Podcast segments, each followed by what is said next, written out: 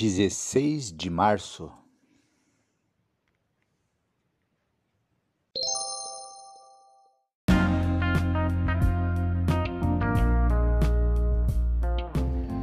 Bíblia Bom Dia, versão Nova Tradução na Linguagem de Hoje. Reflexões, Pastor Israel Belo de Azevedo. Áudio, Pastor Flávio Brim.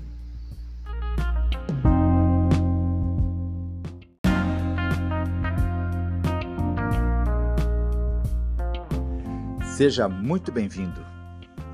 Já estamos no mês de março. Estamos avançando na leitura de toda a palavra de Deus em dois anos. Se você está começando agora no dia 1 de março, daqui a dois anos, no dia 1 de março, você estará concluindo a leitura de toda a palavra de Deus. Seja bem-vindo em nome de Jesus.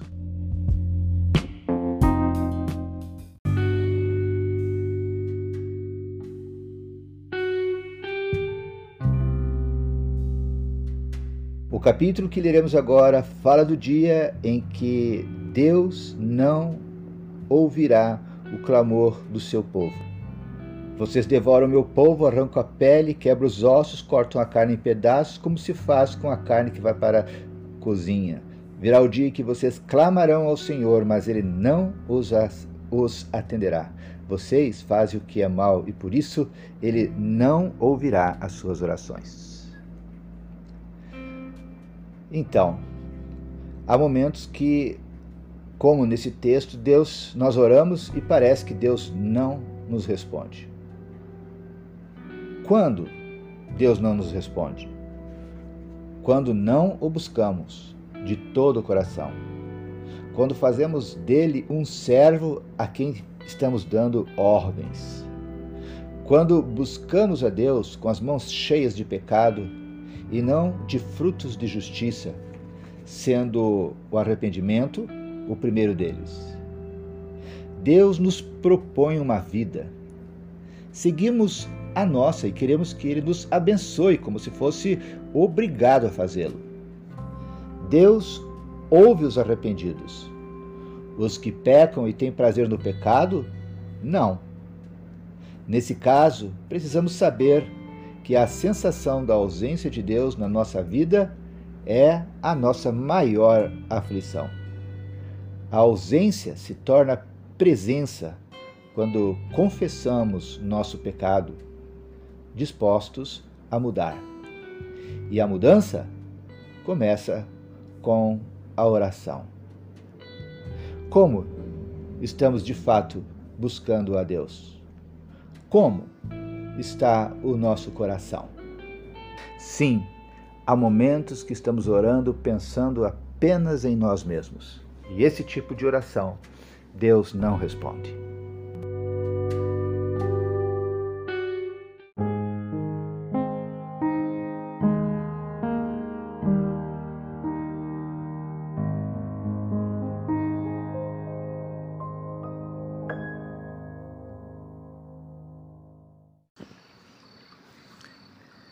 Miqueias capítulo 3 Mensagem contra as autoridades e os profetas. Oremos. Obrigado, Senhor, por essa leitura que faremos agora. Pedimos, Deus, a tua bênção sobre nossa mente nossos corações. Dá-nos o discernimento do teu Santo Espírito sobre essa palavra. Em nome de Jesus que nós oramos. Amém. Escutem líderes e autoridades de Israel, vocês deviam praticar a justiça e, no entanto, odeiam o bem e o mal. Vocês tiram a pele do meu povo e arrancam a carne dos seus ossos.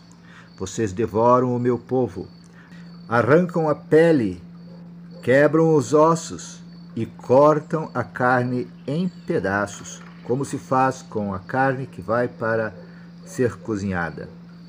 Virá o dia em que vocês clamarão ao Senhor Deus, mas ele não os atenderá. Vocês fazem o que é mal, por isso ele não ouvirá as suas orações. Os profetas enganam o povo para os que lhes pagam, eles prometem paz, mas ameaçam com guerra os que não lhes dão nada. O Senhor diz a esses profetas: Em vez de visões, vocês terão a escuridão, e em vez de revelação, haverá somente trevas para vocês. A luz do dia vai desaparecer para vocês, e a escuridão da noite cairá sobre vocês. Os adivinhos e os que dizem o que vai acontecer no futuro passarão vergonha. Não receberão resposta de Deus e por isso ficarão desmoralizados. Mas, quanto a mim, o Espírito do Senhor me dá poder, amor pela justiça e coragem para condenar os pecados e as maldades do povo de Israel. Escutem, líderes e autoridades de Israel. Vocês odeiam o que é bom e torcem a justiça. Vocês estão construindo Jerusalém, a cidade santa, sobre um alicerce de injustiça e de crimes de sangue. As autoridades de Jerusalém aceitam dinheiro para torcer a justiça. Os sacerdotes cobram para ensinar a lei, e os profetas exigem pagamento para adivinhar o futuro. Mas, mesmo assim, eles afirmam que recebem ajuda de Deus. Eles dizem: nenhum mal vai acontecer, porque o Senhor está do nosso lado. Portanto, por causa de vocês, Jerusalém vai virar um montão de pedras. O monte Sião vai ser arado como um campo, e o lugar onde fica o templo se tornará uma floresta.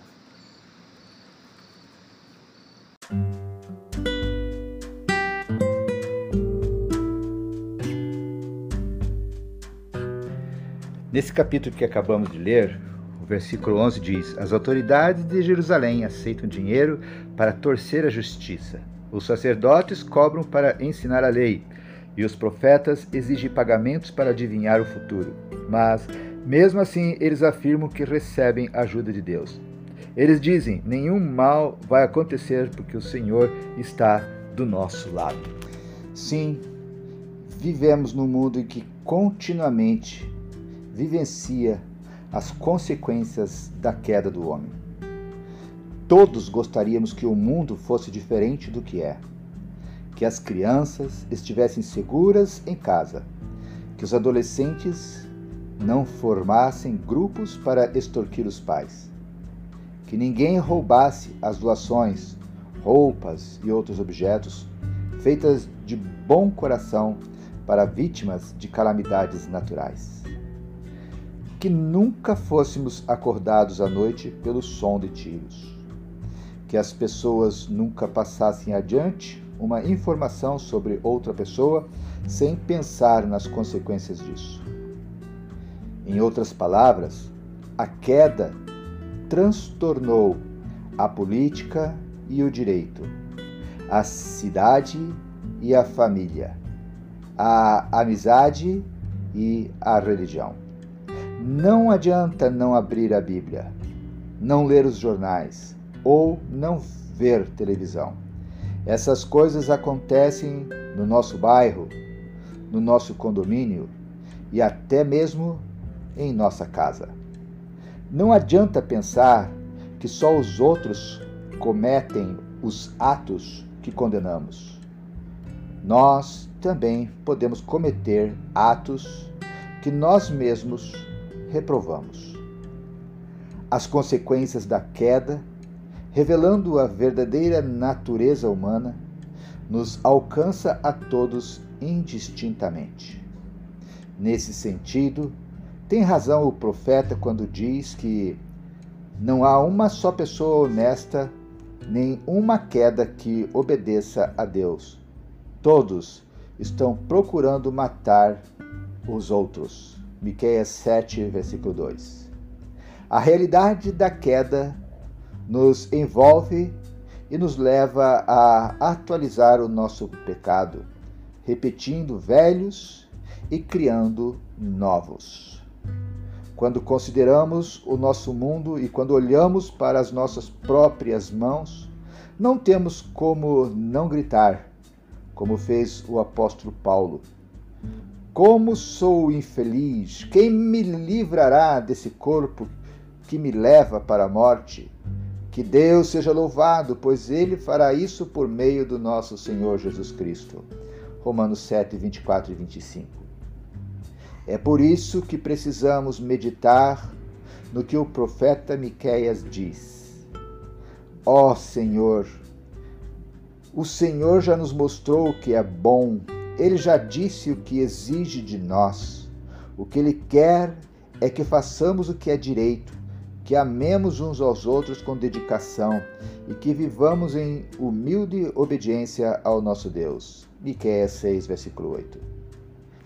Feliz é quem reconhece os efeitos da queda, mas mesmo assim busca praticar a justiça no seu relacionamento com outros, manter a bondade no seu coração e a humildade diante de Deus. Apesar da queda, é com esse tipo de práticas que podemos viver felizes. Que Deus abençoe a sua palavra. Quero aqui deixar um convite para você, se você deseja continuar ouvindo devocionais como essa e ao mesmo tempo participando da leitura de toda a Bíblia em dois anos, clique no endereço logo abaixo ou pergunte para as pessoas que enviaram esse áudio como fazer para participar da leitura da Bíblia em dois anos. Deus te abençoe.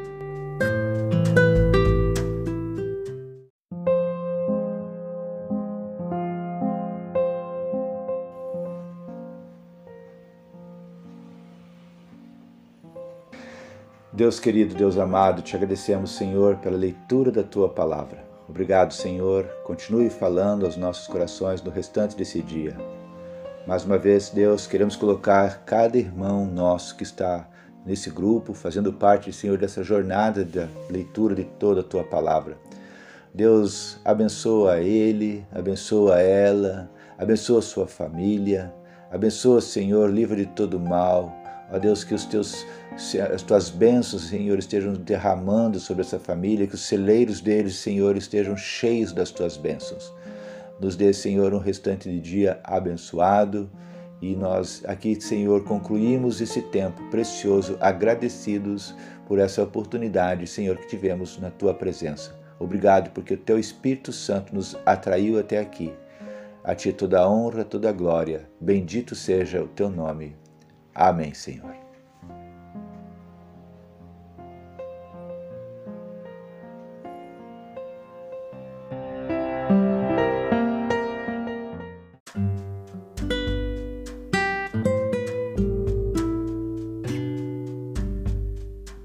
Que bênção! Terminamos mais um dia da palavra do Senhor. Os princípios da palavra estão é, entrando na nossa mente e no nosso coração.